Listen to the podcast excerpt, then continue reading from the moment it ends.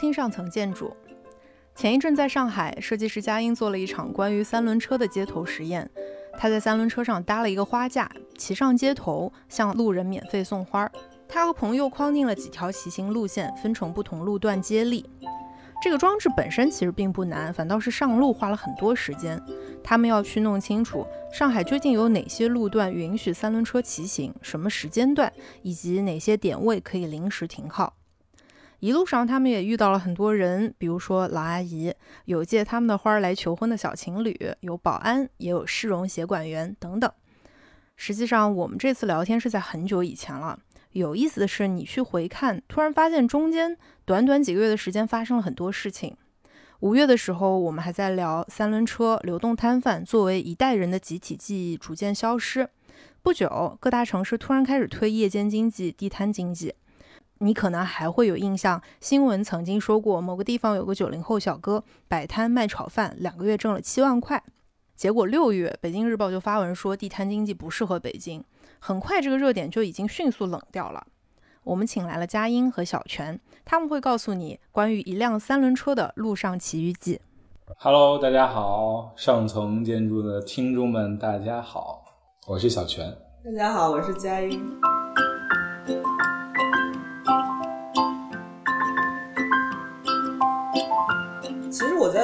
朋友圈里也会看到有很多设计界的朋友也会做一些针对疫情的一些设计，有比较多的是产品方面的一些设计吧，比如说设计一些口罩啊，然后一些公共卫生之类的这种产品。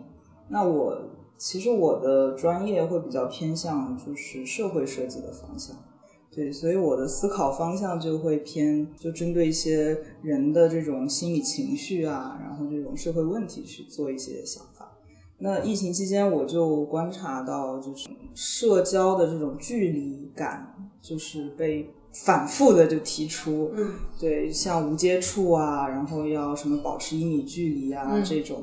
然后我当时就就想，就是我想针对这个这个隔阂的问题做一些什么事情。嗯。为什么要选择三轮车？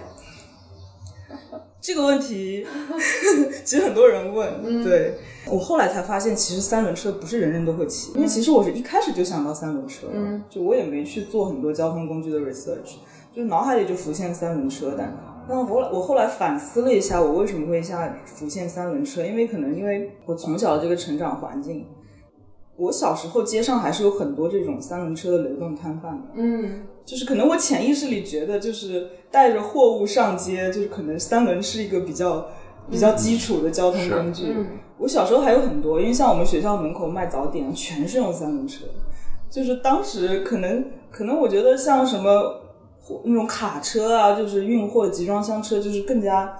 更加严格一点运运货的那种，但是可能是接近大家生活的这种运输工具，就是三轮。嗯，对，因为它后面有一个自然的一个空间，一个斗，就是可以放东西的。嗯，然后各种流动摊贩就会根据他们的需求，比如说卖煎饼的就会放个炉子，然后卖什么的就会放个跟那个货物有关的这种结构在在后面。所以我就觉得三轮车是个很有意思的这种能自由的。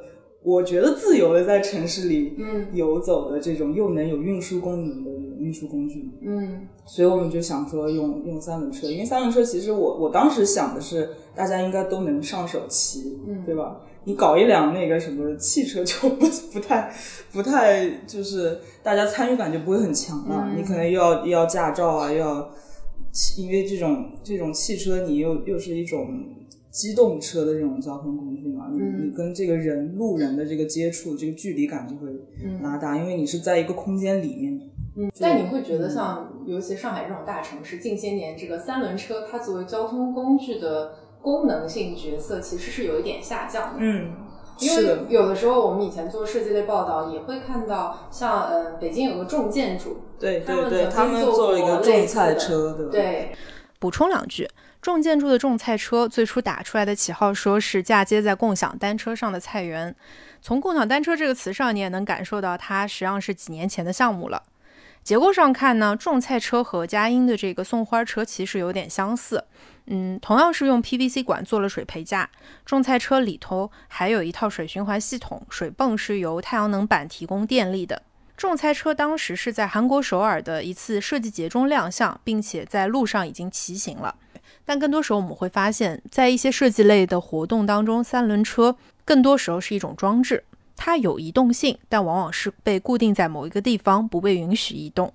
确实之前没有具体去了解过这个三轮车上路的问题，然后我们就我们就打那个交警的，是叫什么部门啊？应该叫呃，交通交反正交通管理局吧，它会有不同的科、不同的部门，我也忘了。我们给那个黄浦区跟静安区都打过电话，就问问说这个三轮车到底能不能骑车上路？因为一开始我我我跟嘉欣觉得说就骑个三轮车嘛，应该挺正常的。但后来有同事说好像不对，说有看到那街头的那个招牌、街头那个路牌吧，还有交通指示上说说禁行三轮车。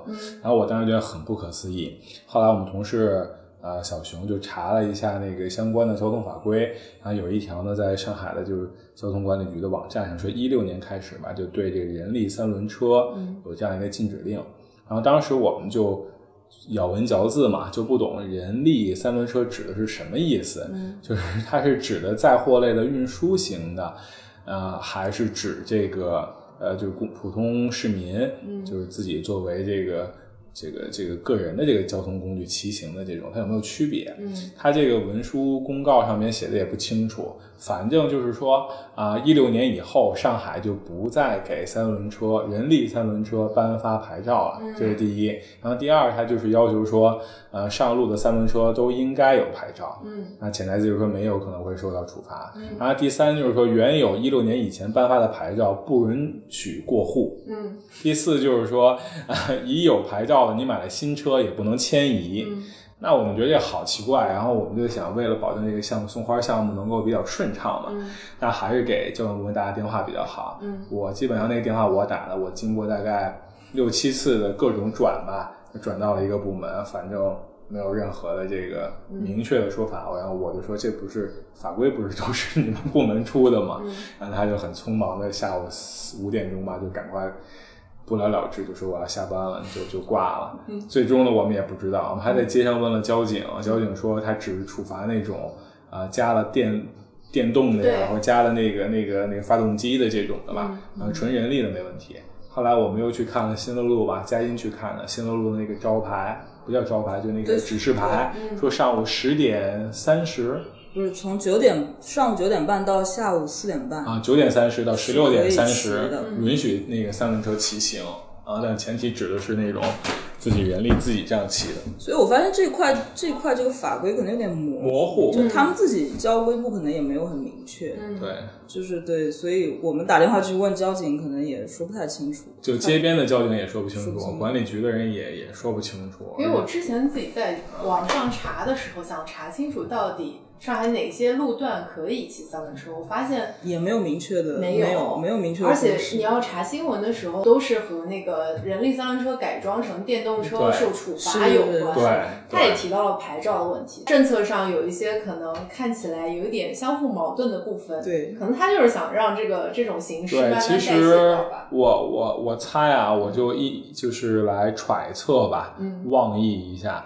我觉得一个就是他的人力车夫，嗯就是骑三轮带人来收费的这种，他可能一部分指的是这个，就是作为嗯你说是最老的那种啊，嗯人力人力三轮黄包车，黄 包车可是上海历史的一部分哦。对对，一部分。然后英语怎么说？rickshaw 是吧？就 rickshaw，我觉得它可能是这个。反正上海就应该是它那个一六年的文件就取缔了这个。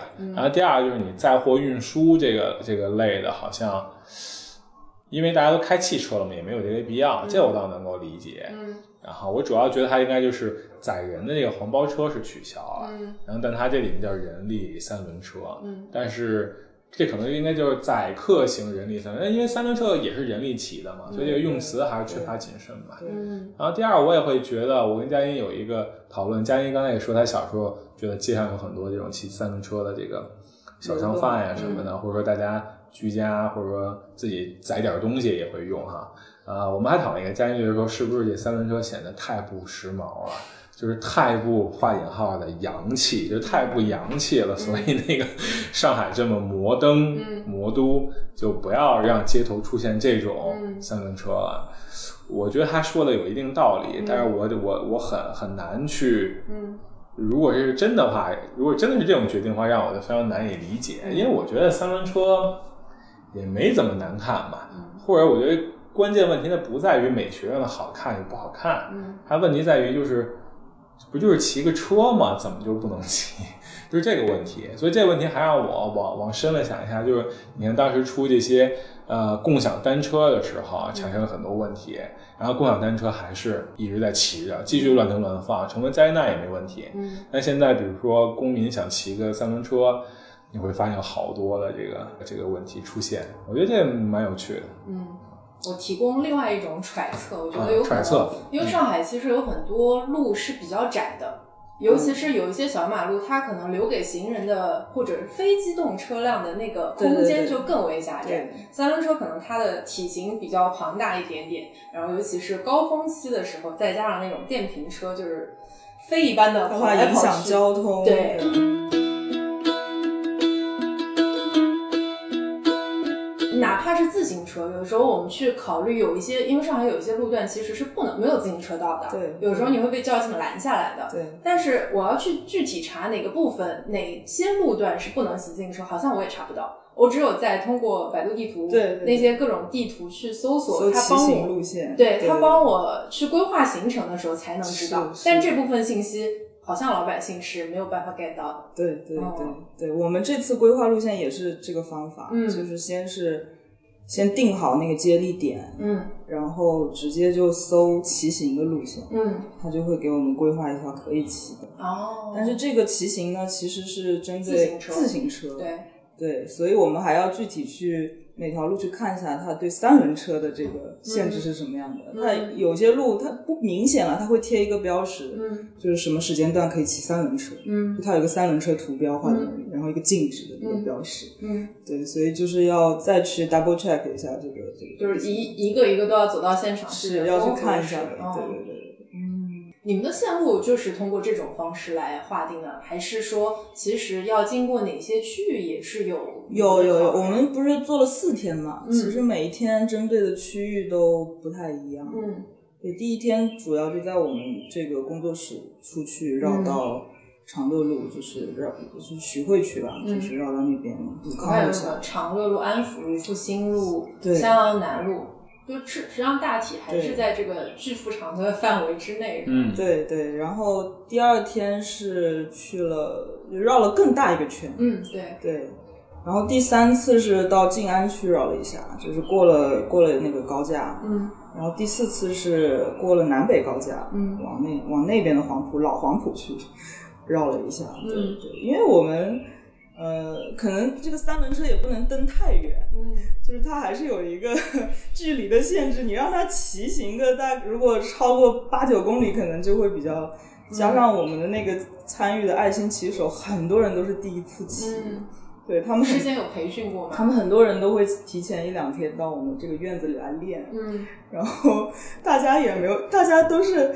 都是有一个有一个什么讲，就是觉得自己会骑自行车，然后三轮车肯定更容易。嗯，但其实发现完全是很难的两回事，就是它的那个要领和自行车是不一样的。对，但是大家都学的挺快的。嗯，就是对我在想，如果我们下次要送到超过八九公里的地方，可能要先把这个车怎么样先运过去，嗯，往那儿，然后在那个区域再骑。第一天的话，你们的行程大概是什么样的？在哪一些接力点，或者一个人他要骑多久，然后换棒交棒给另外一个人这样？第一天我们是先从，因为我们工作室就在陕西南路新乐路嘛，嗯，新乐路是单行道，就不能从东向西骑，嗯，所以我们就沿着长乐路，大概每个爱心骑手是骑个一公里左右，嗯，对，一公里其实。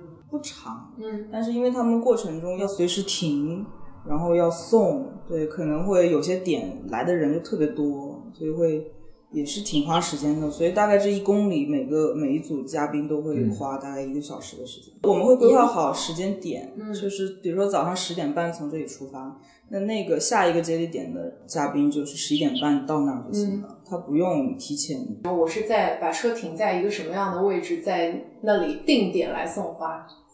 对，就是整个沿途，比如说第一棒从我们工作室，然后沿长乐路走，然后长乐路上它其实可可停的点不多，对，就是到了大概长乐路襄阳路口有一个稍微的有一个人行道，有一个稍微宽敞点的地方，我们在那儿停了大概五到十分钟吧，嗯。但是就会有市容过来说，嗯。对，因为你一停下来，他就会觉得你是在贩卖，嗯，嗯，但哪怕你跟他说是免费的，也不可以吗？对我们跟他解释的时候是免费的，嗯但是我发现他们其实不会听你这些解释，嗯。他们其实不管你你是免费的还是还是卖的还是其他形式的，只要他看到有一个有点像流动摊贩一样的嗯。这么一个物体、嗯。停在那儿了，占了那个道了，他们就会来说。嗯但是我觉得这个也，我我我我我后来自己反想了一下，我觉得这个也挺挺好，挺微妙的。就是你，它是一个市容来管你，嗯。我开始以为是交警会来管，嗯。嗯，但后来反而是就是市容管理员来管的比较多，嗯。嗯，但是我在想，我们给大家送花，然后这个大家拿到花之后，整个城市的这个精神面貌不就会变好吗？嗯。那这个其实是有益于市容 市容的嘛，就是对我觉得还挺还挺微妙的这个关系。嗯。但然后市容他他来说之后，我们我们就会走嘛，嗯。一般都是市容来说就走，然后走再再在路上找可以稍微相对宽敞可以停的地方就停一下，这都就是随机的。都是临时停靠临时的。然后有时候我们在骑，因为因为骑手骑的速度特别慢，其实你在旁边走路都是跟他是匀速的，嗯但其实骑的特别慢，然后就会有人就会被这个花车注意到，嗯就会主动上来问，嗯，对，然后他就会临时就可以停下来，嗯。就可以送，这都是很很很灵，就很灵活的，嗯对对对，我之前也是听听见闻，就是你们其中一个骑手，对对对。一棒骑手，然后他讲到说，就是你刚刚讲到那个问题，就是你车在行驶中没有问题，没有问题但是只要你停下来就会被拦。对，建文那一棒，嗯建文那一棒，我记得也是骑长乐路。然后有个很有意思的现象，就是长乐路它其实是跨了呃徐汇区区和对黄浦区，长乐路是吗？长乐路太长了。对，太长了。然后它徐汇区那一段就是可能会繁华一点吧，嗯有可能店会比较多一点。嗯然后徐汇区的市容可能也比较严格一点，嗯就会他们在徐汇区那一段长乐路骑的时候，就会有一个市容管理员就一直跟着我，嗯就一直跟着我们的车，他也不说话，嗯。他就一直跟着，嗯。我们骑多慢他就骑多慢，就在后面跟着，我还拍下来了，我说哇，这是由市容护送了，就是他是骑什么？他是骑小摩托嘛，哦，然后就一直跟着，嗯。啊，只要我们稍微有一点要停的趋势了，他就 他就他就他就开始 push 你，就是不能停不能停，然后、哦。然后我们就慢慢慢慢又开始一点点挪，他就一直跟着，嗯。然后护送到了那个徐汇黄埔的交界，到了进到黄埔之后，他就不跟了。嗯 他觉得就是安全的把你嗯，护送出我的管辖地带，对。各司其职。对对对，然后就不跟了。补充一个花絮，就是以前我曾经工作的一个地方，也是它处在两个区的交界，虹口和杨浦区的交界。嗯嗯一开始同济大学那边，因为那块儿就在同济大学那儿，同济大学边上原来是有一块儿是摊贩，就是夜市啊。以前的大学可能都呃校园外都有一块儿就是小吃一条街这种，但是呢，经常城管有的时候会来驱赶的，但是驱赶的时候。他们就会骑上三轮车，只要跑到两个区的交界那个地方，就没有人来管他们。对，然后城管走之后，他们又回来。对对对对三不管地带对。对的，对的。我们后来也总结出很多心得，比如说，就是有些点，它你就是停在那儿很长时间就没有人来管你。嗯。后来我们看了一下，就是那个区和区之间的交界，嗯。对，然后有些区它就管的比较严一点，徐汇区管的挺严的，嗯，那黄埔就稍微野生一点，我觉得可能。比较老，所以对它的可能关系比较错综复杂。是的，是的，哦。是的。然后有些市容还比较好说话，嗯就是我会跟他解释一下我们是干嘛的，他就会告诉我们说，那你们就是到路上去。慢慢的挪，嗯他还会给你出主意，就你不要在人行道上，嗯你在人行道上就会，我就会我就会界定你是是违章停嘛，嗯你只要不在人行道上，在那个马路上，然后粘着贴着人行道的边，你慢慢的挪是可以的。各种打这种擦边球。对啊，找模糊地带。是的，是的。但我觉得他的提示也还算好。我觉得这种市容是对这种市容是，就我觉得其实这个市容部门沟通什么的，我们都没有遇到，没有遇到别的问题，没有遇到什么冲突，都还挺融洽的。嗯但我就不理解的是，我觉得这个需要管吗？就是如果有一个人在街上骑一个三轮车，哪怕比如说他拿很多个气球，这个事儿也很很影响城市的形象吗？我觉得这个我可能画一个问号吧。他倒不是说你这个车影响城市的形象，嗯我觉得他就是有可能阻碍交通，他对、啊，这个我同意的。或者你要是气球的话，就会遮挡路线。遮挡路线，或者说触电什么的，或者说那个，啊，这我都能同意。但、嗯但我在想，就是街道上会要管这么细吗？我觉得为什么单独会有一个小分队？然后我就觉得很奇怪，我们城市需要需要有人天天在街上。告告诉大家应该怎么样更好的遵守规则吗？嗯我觉得这个真是很奇怪。但如果说要创造就业机会，那我还是同意的。嗯但是但是除此以外，我觉得好像有点，我们又不是小孩子，小孩子现在都蛮都还蛮乖的吧？会不会就是这样？比如说，就像你们这样遇到情况，我事先通过网上的交通规则，通过各种明文规定，我无法知道我的行动的范围在哪，嗯嗯那就要通过人力去补足呀。那我觉得太傻了吧？我觉得应该在网上都写清楚吧。对我也觉得，就是你的规范越清晰，然后越明确，可能公民就知道不需怎么要太多的监来行督行使他的这个公民的权利了嘛，边界要清楚嘛。对我想到以前就是是外滩画廊还是什么办了一个艺术家的展，嗯。叫 Francis 什么比利时的一个艺术家，嗯他最著名的 Francis Alice，对对对，嗯他就是推着那块冰，冰在墨西哥城的那个街头嗯一路走他其实也是街头实验，是的，但是他可能就不涉及，就是因为它是一块冰嘛，我不知道他会不会被当地的城管，他们那边有没有城管会拦，是。但是他可能重就就他和这个项目的区别在于，它的重点并不是说和人交流的这个过程，或者是是去探索这个行动边界的这个过程，反而是很内生性的一些东西啊。我觉得很多艺术家都做过这种在公共空间，特别是街道里边的这个创作，可能每个艺术家在探讨的点也都不一样。嗯然后回到我们这个这个设计师行动这个项目，嗯我们觉得其实出发点啊，包括操作规范呀、都蛮简单的，而且也比较符合这个城市规范。但我们还是在这个过程中发现有一些这个公民权利跟这个规章制度不是特别清晰的一些地带。嗯啊，我觉得可能城市的运营管理把这部分做得更足一点，可能会好。像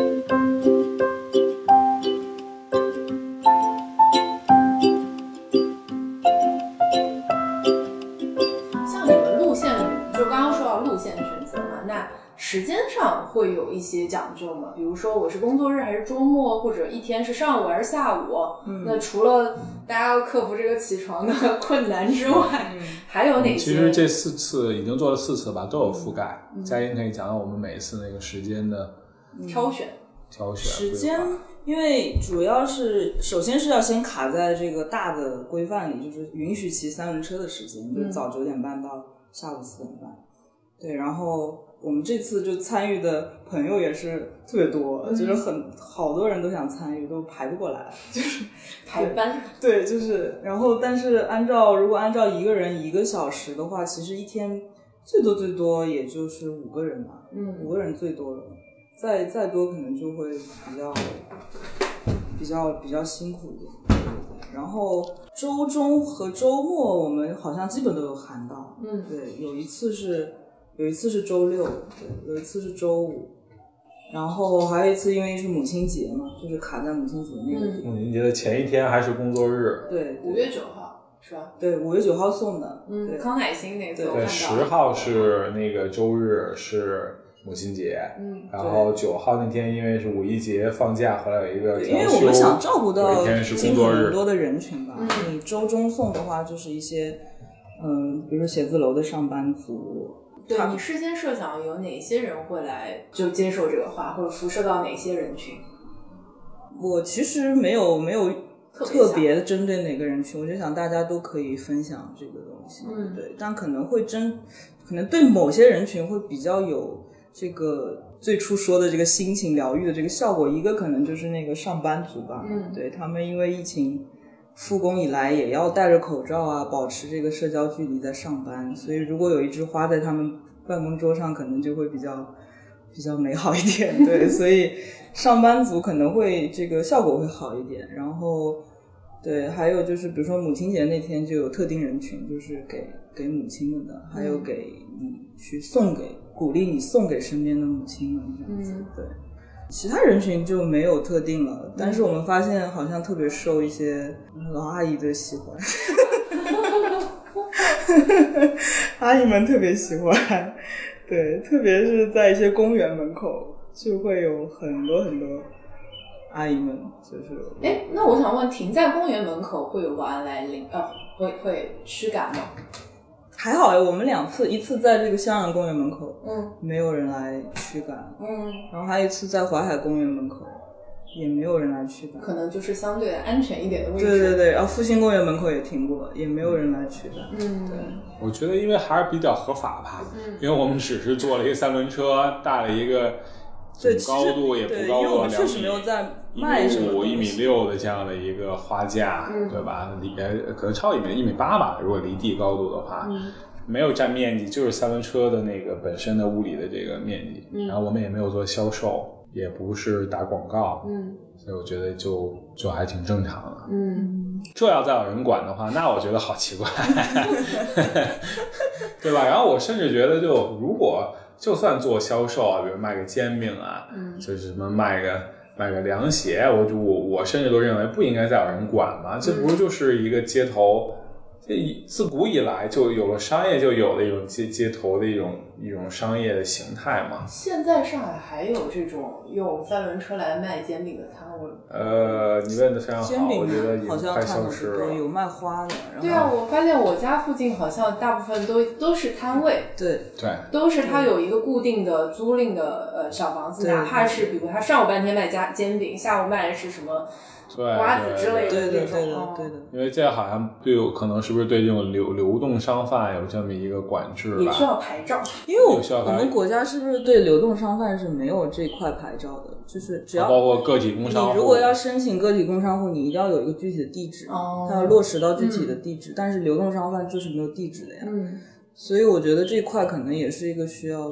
怎么样提升，还是、嗯，还是在规范化的。就已经。但是我我是觉得流动商贩其实是城市里很好的一个一个组成部分。我也觉得是真的，你的店不不需要都在空间里的，对啊你就是要你可以在街上游走，或者是固定有一个区域就是给流动商贩之类的，这就是一种形式嘛，一种售卖形式。对啊，我们应该回到《清明上河图》的那种感觉里面去，挑着那种扁担，那种繁华跟夜间经济，对吧？然后我我们在但是《清明上上河图》现在是在博物馆里哦，对，就是有可能，比如说几十年后或者几百年后，这个每个人有一个像蜗牛壳一样的地方，这个也有张图，然后是成了博物馆里头的东西。是在我我们在上海，我们住在那个交通大学那个地铁站嗯那个附近住了很久，然后呃，忽然前几天有朋友就聊到说晚间的那种夜宵摊儿还有没有啊？嗯然后我忽然间想起来，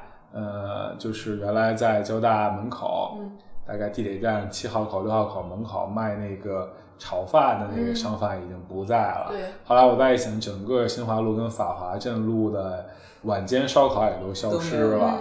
然后我大概最后一次吃乌鲁木齐路、五原路的那个维吾尔烧烤、新疆烧烤，大概也是呃一六年或者一七年，反正要不一七年初，要不一六年底。嗯后来我们就发现，好像现在上海没有街头的夜宵流动商贩了。但是卖花的确实有，有卖花的，也是大的三轮车车，它还会放一些其他一些花盆儿啊什么的，嗯这种倒有。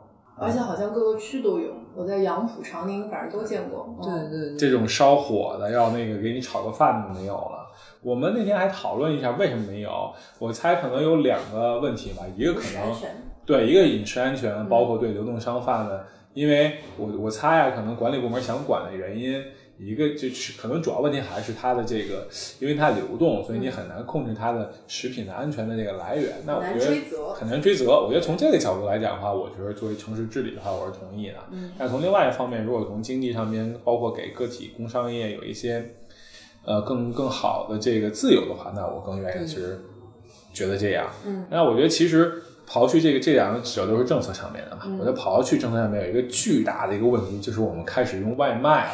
其实你不需要再去你家门口下地铁站买个夜宵了，你其实两点钟都可以有外卖给你送送过来。正好这个外卖大概就二零一四年开始，大概到二零一六一七年就达到顶峰，大概可能一七年之后就完全日常化了。那我觉得这些街街头商贩他已经。从生意上面、经济考量上面，他没有这个经济优势地位了。嗯，我我我非常怀疑，可能是这么这样的一个一个问题。反而现在有很多有一些地产商也好，或者某一些园区也好，它需要策划一些流动市集。对这个蛮诡 蛮诡异的一个状态哈。就一方面，我们呃从城市管制上面又有点不想要这种无无监督的这种，对吧？啊，无安全的这种。另外一方面，要有活力。对，另要有活力。然后另一方面呢，我们高度发展的这个互联网，这个互联网叫什么？共享经济、线上线下那种新零售、新业态，然后让我们的生活变得如此的便利，然后非常 highly digital 了，非常高度的数字化了。然后结果在线下的时候，大家又非常渴望的见面，渴望社交，渴望这种。这种物理的、肉身的，然后实际的，我觉得这这也挺有意思的一个事儿。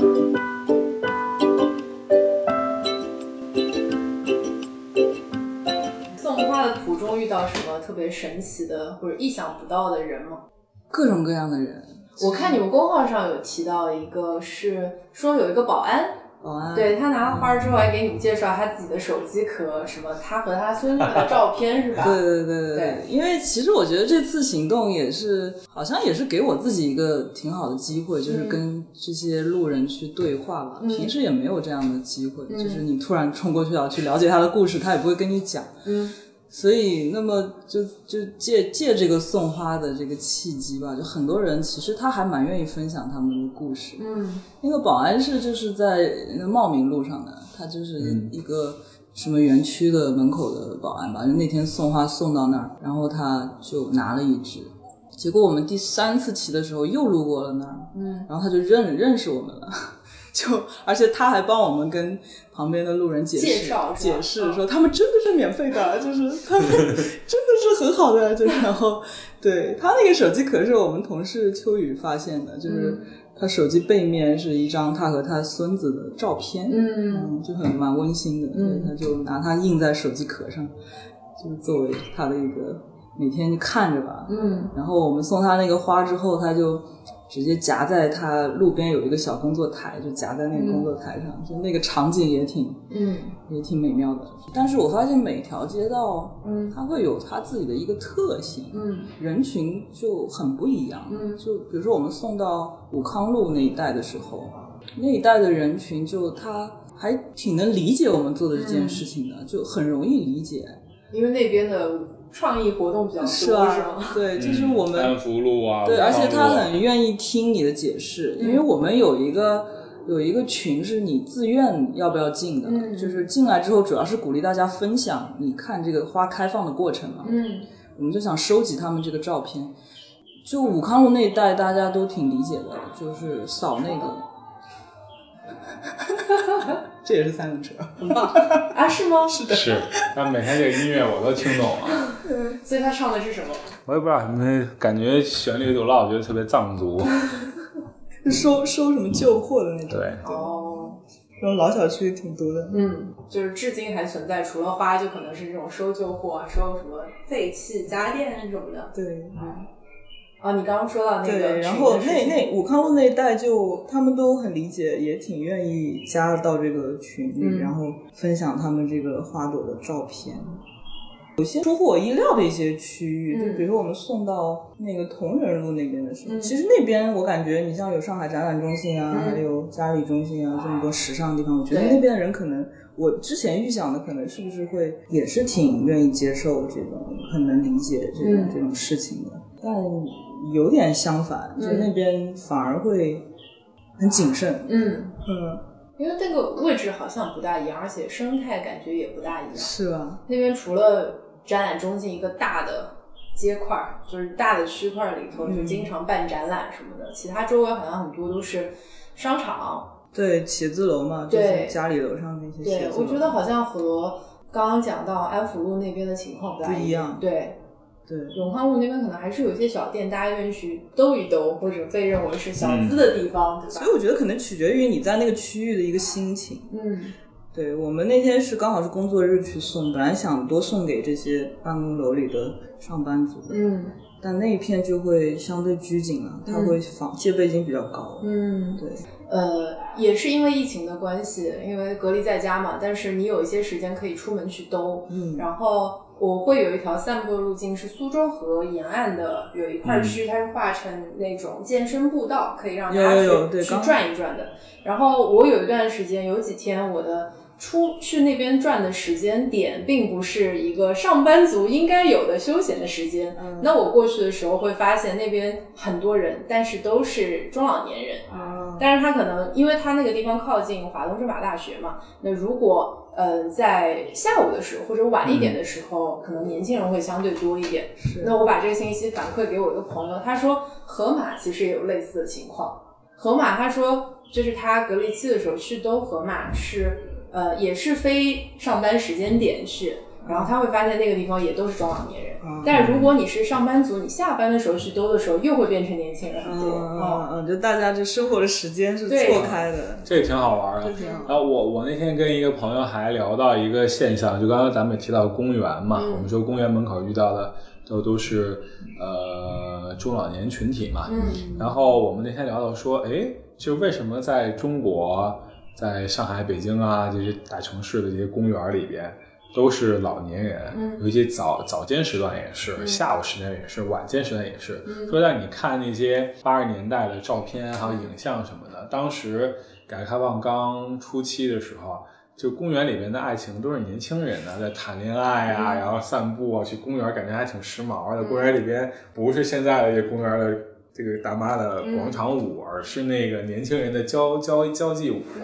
然后为什么现在变成了公园儿没有什么年轻人去？这也刚才就时间上的一个点，就公园儿我觉得又变成另外一个奇怪的，好像嗯年轻人去公园儿比较少，嗯国外的都变成了中老年群体的一个地方。嗯我们那天在想，这可能跟老龄社会有关系，还有一方面感觉就是，好像就年轻人就就特别宅，嗯就不想去那个公园，或者可以去其他的咖啡啊、酒吧、其他的消费场所呀、或者其他好玩的地儿啊，嗯觉得公园比较静态。嗯但是我们前两天我们去了那个呃金陵路和这个延安路，还有那个重庆路这个交叉口这块儿叫延安绿地吧，嗯或者淮海绿地吧，我们去转了一下。公园其实做的还蛮好的。我们在下午的一个时段，公园里没有人，老年人也没有，基本上就是一些呃可能要静下来路过的一些路人，大概三五个，还有就是我们几个人。对，我觉得是每一个空间在时段上面人不一样。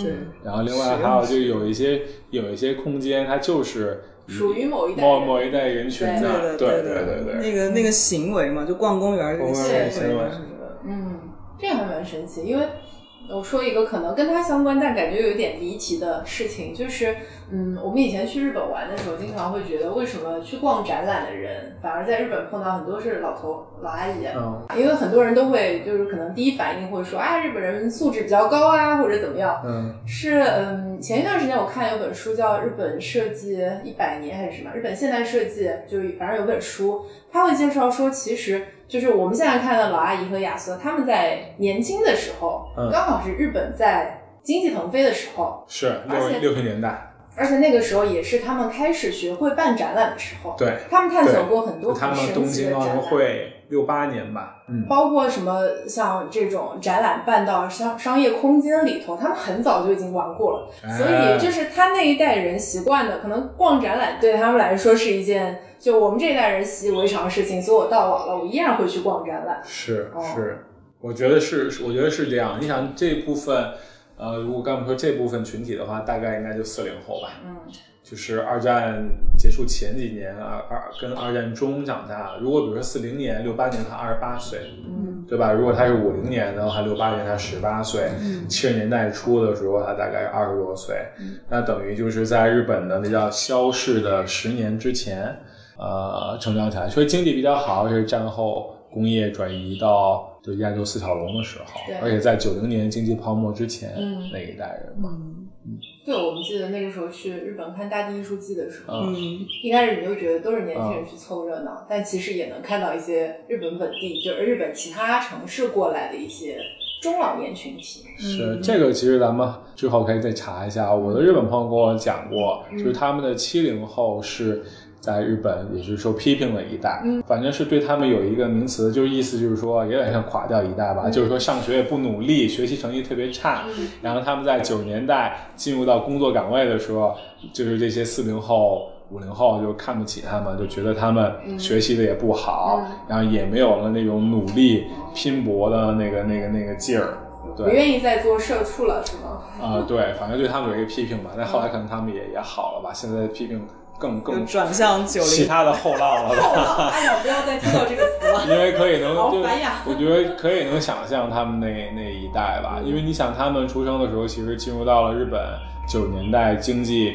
到两千年，一直到现在吧，其实都在消逝的。在经济上，他们有一个词叫“消逝的十年”嘛，就是说从九零年到两千年，经济没有明显的增长，也没有明显的那个巨大的破坏，通货膨胀也很稳定。但是你工作了十年，发现你挣的工资跟十年前一样，然后日元在国际的购买力也差不多。嗯但你这个十年到底做了什么呢？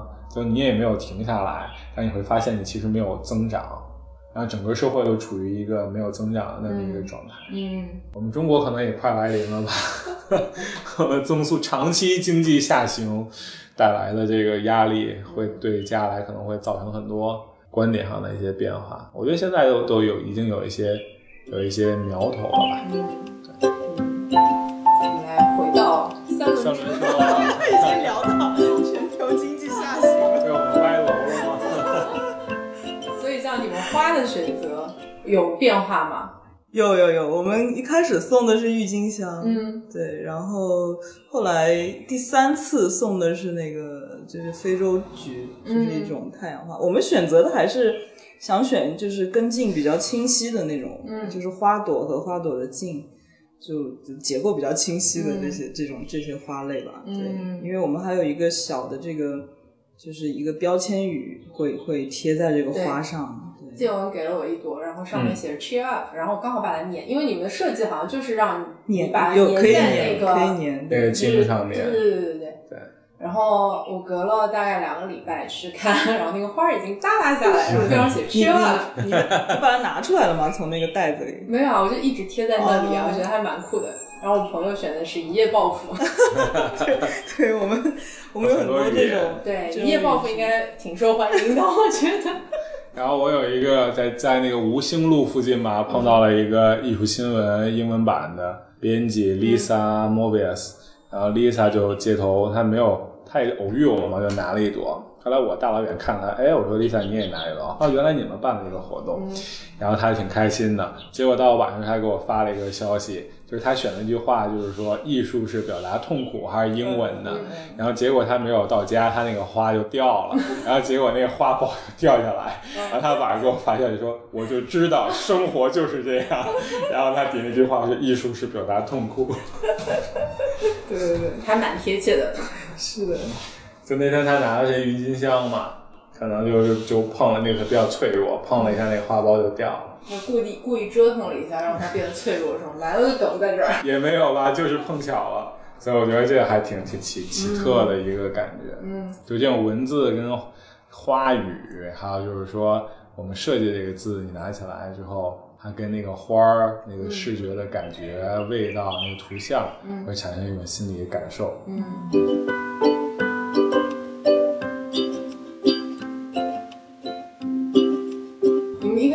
划的时候，是不是有想过其他的方案？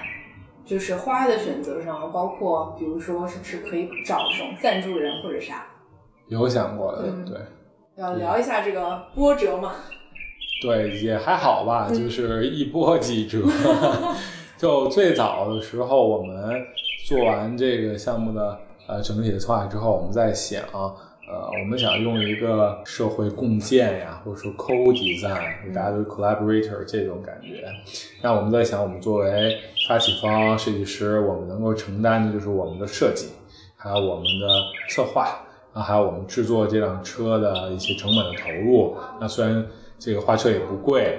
啊，几百块啊，上千块的这样也不不是太贵，然后那我们还可以再买一些花儿。当时我们想选一些，在刚才最前提到那朱顶红嘛，但是那个花的价格还确实蛮高的，大概多少钱？二十到三十块一支吧。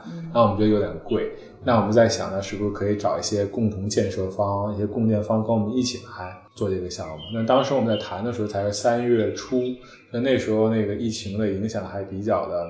比较直接嘛，而且那个欧美也都气氛比较严峻，对，大家国际交往也都比较严峻。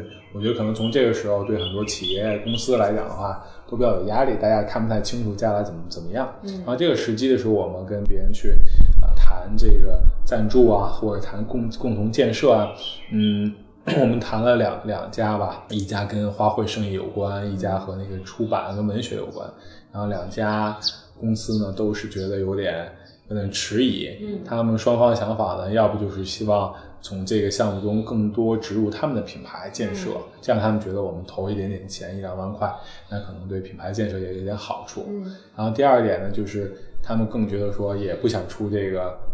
这么少，这个几千块、一万块、两万块的钱，嗯，更想让我们共同再找一个第三方，再让他们 投一点钱进来。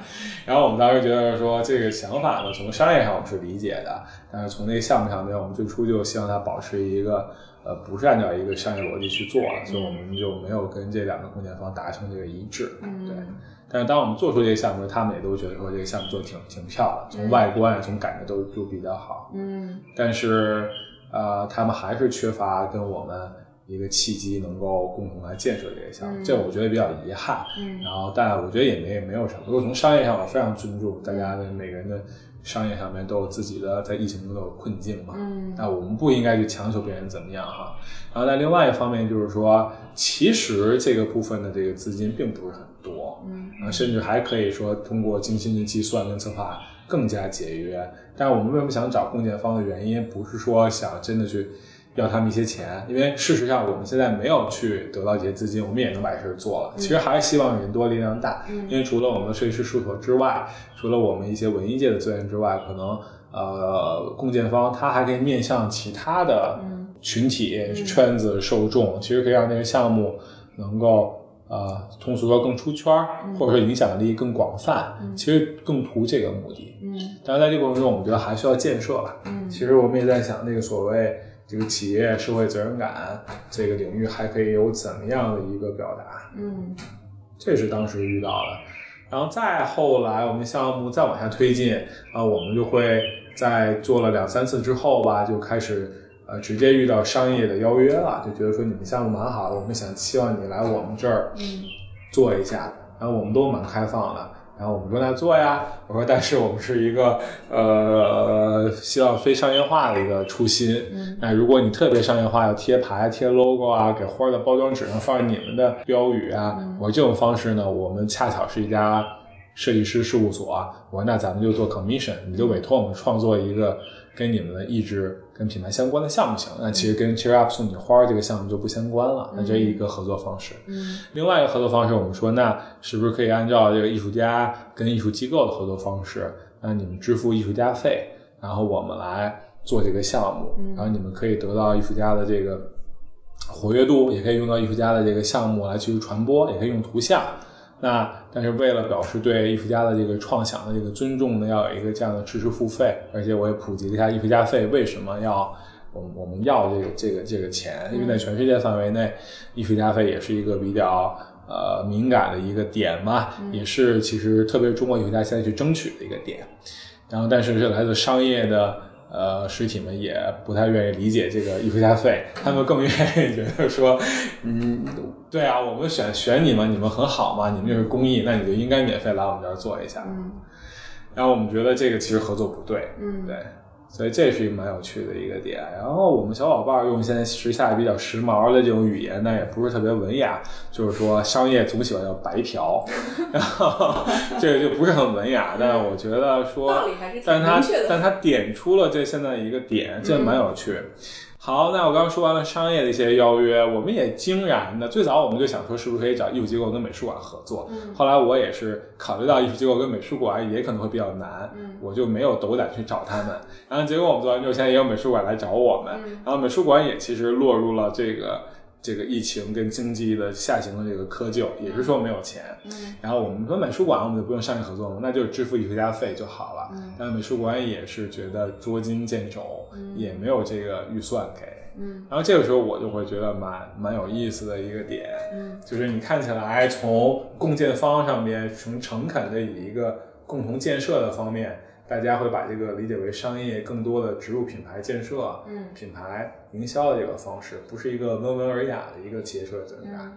那好，当我们自己独立运行、独立做完了之后，来自商业界跟艺术界的邀约，也都是对知识是无付费的。嗯然后呢，都说我们是不是可以通过传播呀，我们各方面的资源的置换给到你们。嗯。我觉得蛮奇怪的，是一个很有意思的一个一个现象。我当然在这里我不是说批评嗯。商界和这个文化艺术界，就是说我我我沟通下来，我觉得可能还是沟通跟理解力的问题。大家能不能够理解到今天我们做这样的一个项目，它的可能性是什么，它的初衷是什么？嗯。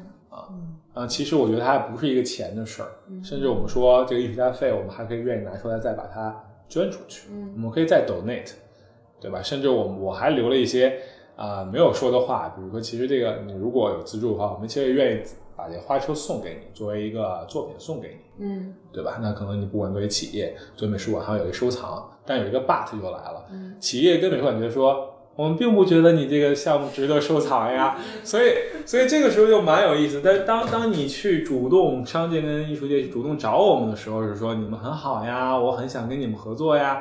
但是你勇敢的作为艺术家，作为设计师，勇敢的谈艺术家费、谈设计费的时候，他们说，哎呀，好像觉得那这样就不值了呀，就没有必要啊。呃，我觉得这个逻辑就非常的有有，我到现在我也没有想想明白这个逻辑，我是没有想明白，嗯嗯，我不知道你们俩怎么想。你们马上不是要去北京画廊周吗？对然后我之前其实有一个想法，就是觉得说，因为你不是有有一个花车巡游的路线，那其实现在可能停靠的位置是随机性的。就看过一个国外还是哪里的一个案例，其实跟这个有点像，但它的那些点位会选择固定的点位，有一些可能是一些商铺，有一些可能是一些嗯有历史文化价值的一些小型的博物馆。是就有点像是旅行社给你安排一个游览路线那种，是它就是一个巴士项目，就是包了一个小的公共巴士带大家去这啊，样。蛮好的。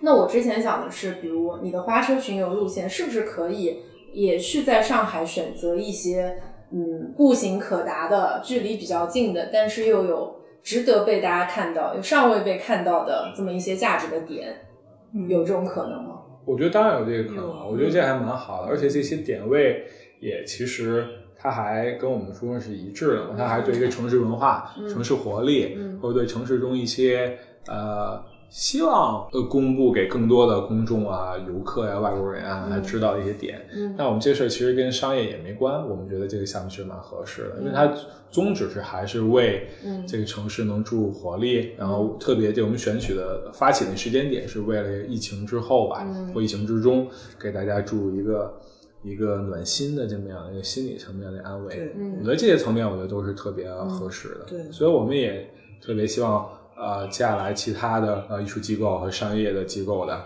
负责人们，或者说策独立的策展人们，或者城市中的、城市中对城市生活、城市空间有想法的一些朋友们吧，可以有这样的方向或方案、或者策划的方向，我们都觉得这种合作蛮好。嗯，对对，因为如果可能跟无论是商业或者是和呃一些机构去谈的时候，就有可能出现你前面说到的那些问题。每一个点位我去，我的设想可能是比较好，但是当大家去谈的时候，发现大家的心理价位都很不一样。是是对这个东西的定位也不一样，价值就是它可能有一条价值的线，觉得超过多少钱或者要不要钱，这就对对我来说就很重要。对。但但其实不是那个钱的多少，嗯。而是而是那个姿态吧。嗯我觉得这个这个还还蛮有意思的。然后我觉得作为我们是设计师是艺术家，然后我们觉得这个今天设计师艺术家遇到的问题也也蛮难的，嗯就是如果你没有流量，你也就很可能就是什么都不是。嗯然后你再有创意，再有创想，好像也都不行。嗯然后但反过来啊，如果你特别有流量，你就是在晚晚间一点钟卖一个什么辣条，都可能卖出几百万。嗯然后我们都觉得，就我是很难理解、体会现在这个我们所正在经历的这个现实吧。嗯，就是大都市的困境吗？啊，我觉得大都市的困境吧，我觉得大中国的困境吧。就为什么我们晚晚间，昨天晚上我跟嘉欣还在说，为什么我们晚间十一点那个时段要去看一个直播，去购买一个其实我们也吃不吃两可的一个零食呢？嗯，对吧？就是我陷入尴尬的沉默我。们我们就要在这个时间段因为这个主播而打八折吗？还是说买两包辣条送三包？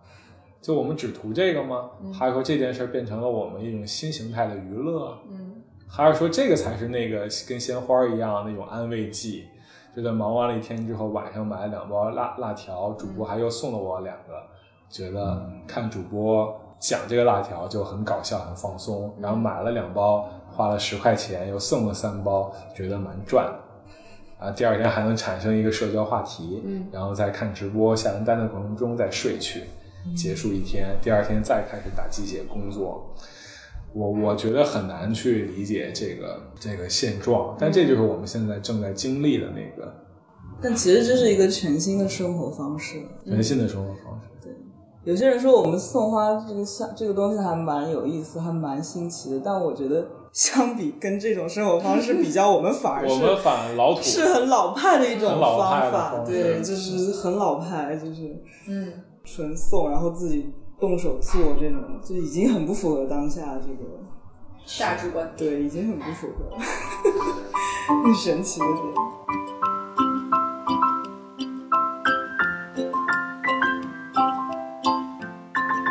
嘉颖，你在我看你们在那个公号里头，其实对这个项目的定位是一个社会设计，你能解释一下为什么这是一个社会设计吗？就是以及怎么样去理解社会设计？首先就是社会设计，它就是一个，就是说你的设计得承担一些社会责任感吧。对，你的从你的这个设计里，它要体现出你对社会问题的关注啊，然后是不是，呃，可能也不一定解决吧，就是可能提出一些思考，嗯也就可以了。嗯对，所以我觉得我的首先我这个出发点它是来源于这个一个一个社会问题吧，嗯就是虽然它是从疫情期间冒出来的一个社会问题，就是人与人之间这个距离。距离和心理隔阂的这个问题。对，可能我我后来也在想，可能这个问题也不光是疫情期间冒出来，只是疫情更放大了这个事情。嗯但其实我们现在一直社会上都是有这个问题的，嗯就人和人之间信任问题，还有这个心理的距离的这个问题。对，嗯。所以我我的出发点就是针对的是一个这样的一个社会问题，对，然后我用我学的一些设计方法，然后去回应这个问题，嗯。就是行动做一次这样的一个行动，是我通过我的设计方法得出来的一个这个阶段的一个解一个解决办法吧，就是先做一次这样的行动，嗯。来先回应一下这个疫情期间的这个问题，嗯。对，所以，那么我觉得他的这个这次行动的设计，他只要能达到，就是怎么讲，泛起一点涟漪，或者是只要有那么一个瞬间，就比如说我在送给对方花，然后对方听完我的解释，接受了这个花，如果有一个瞬间，他们觉得，哎，就是真的还是有这种免费的事情，或者是这种设计师有真的在做做这样的事情来拉近人与人之间的距离，有有这么一一刻，他有这样想过，我觉得我这次的行动就已经达到了这个社会设计的目的了。对，就是想引发一下大家的一些思考吧。嗯对，其实它也挺像一次就是 action research。嗯对，其实我是在行动过程中，我又有做了一些一些一些收集吧，就是关于这些问题，这也是我之前不是特别了解的，嗯，可能没有这么近距离的去去了解，嗯，对，所以你像这种 action research，我们以前也会做很多，就是做一些方式，能够让我们更加贴近我们想要了解的那个那个对象。在国外还是在国内？国外也有做，国内也有做过一些的，国外比较多。对，学习阶段就是会经常的会教学就会让我们去做这些。嗯，我读书的时候就是我有我做过一个课题，就是当时我们那个旧的校舍，就是老的 St Martin 要拆了嘛，然后我们全都搬到了那个 Kings Cross 那个新的嗯新的学校。嗯然后我的我的我我的研究方向就是关于这个人在换了环境之后，他的这个心理的迁徙是怎么做到的。嗯对，因为我经常，其实我的成长过程中经常会换环境，就是搬家啊，或者换换学校之类。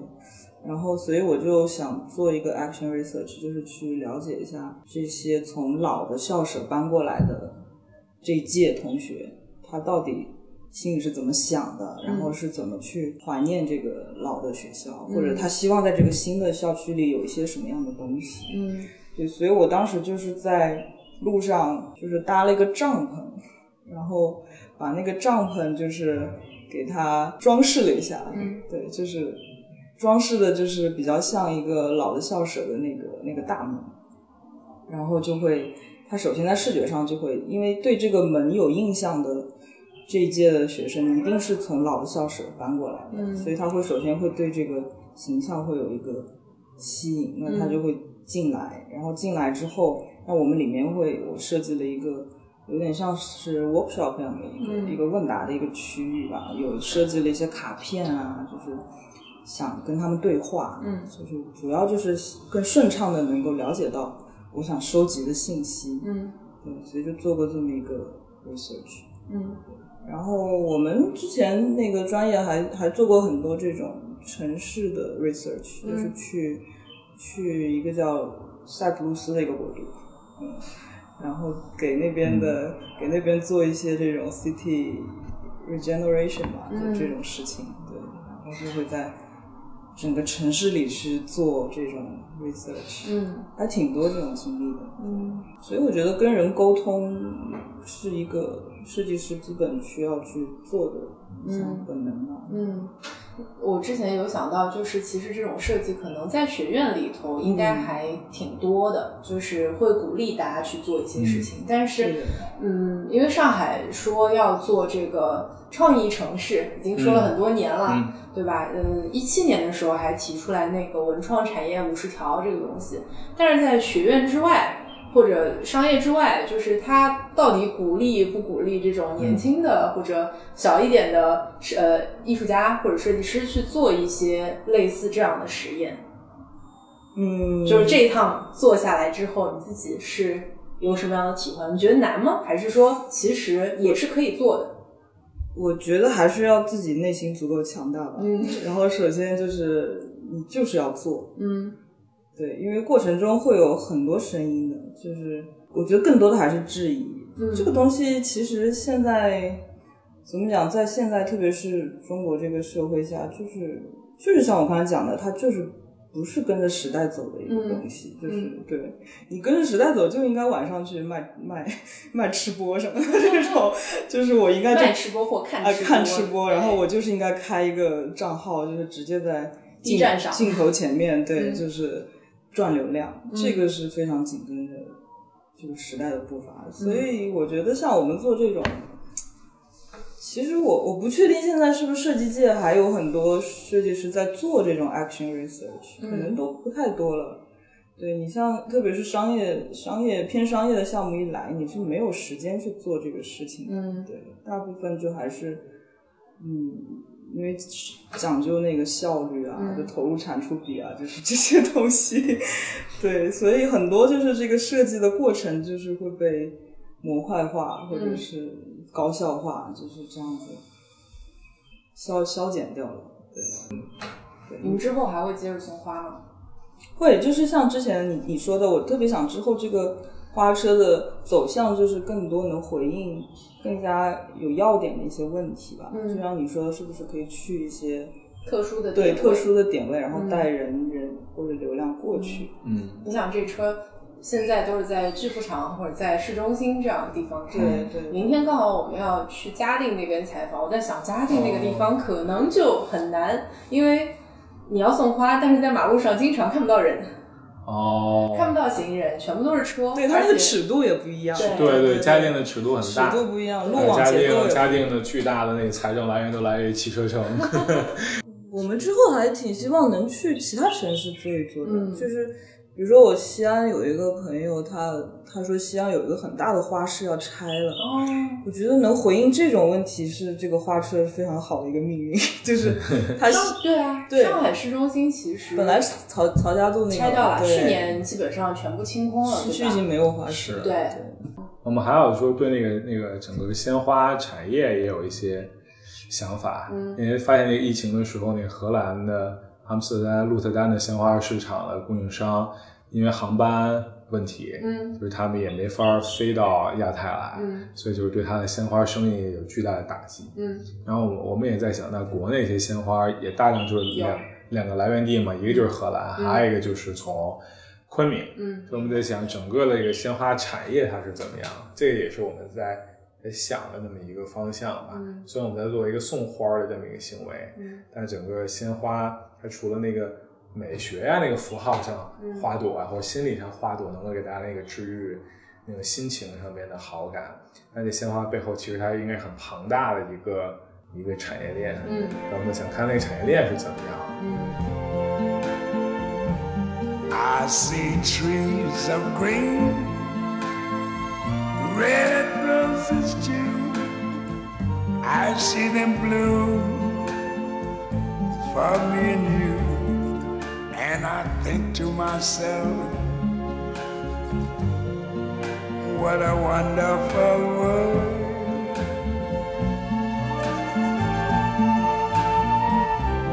I see skies of blue and clouds of white. The bright, blessed day, the dark, sacred night. And I think to myself, what a wonderful world.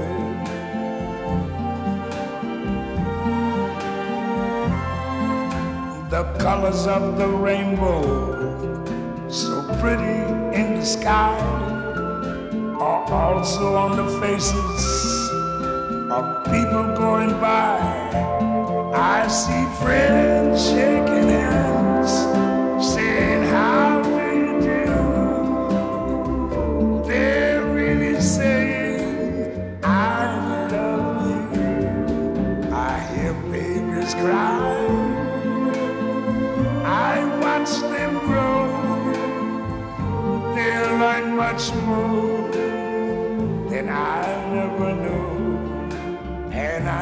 to myself, what a wonderful world. Yes, I think to myself, what a wonderful